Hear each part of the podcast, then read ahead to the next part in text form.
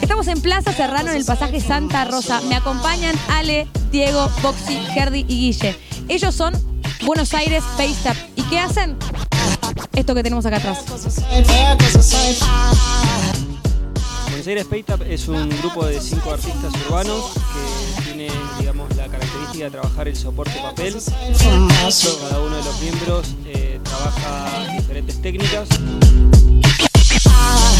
Somos, de alguna manera, eh, un medio eh, no convencional de transmisión de información y de expresión y de, de reflexiones y estamos eh, estimulados e influenciados por, por el contexto y la realidad eh, sociocultural y política de- del momento.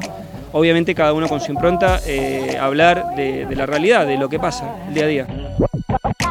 Contanos qué está pasando en la ciudad, o sea, en la calle de Buenos Aires, en el arte urbano hoy.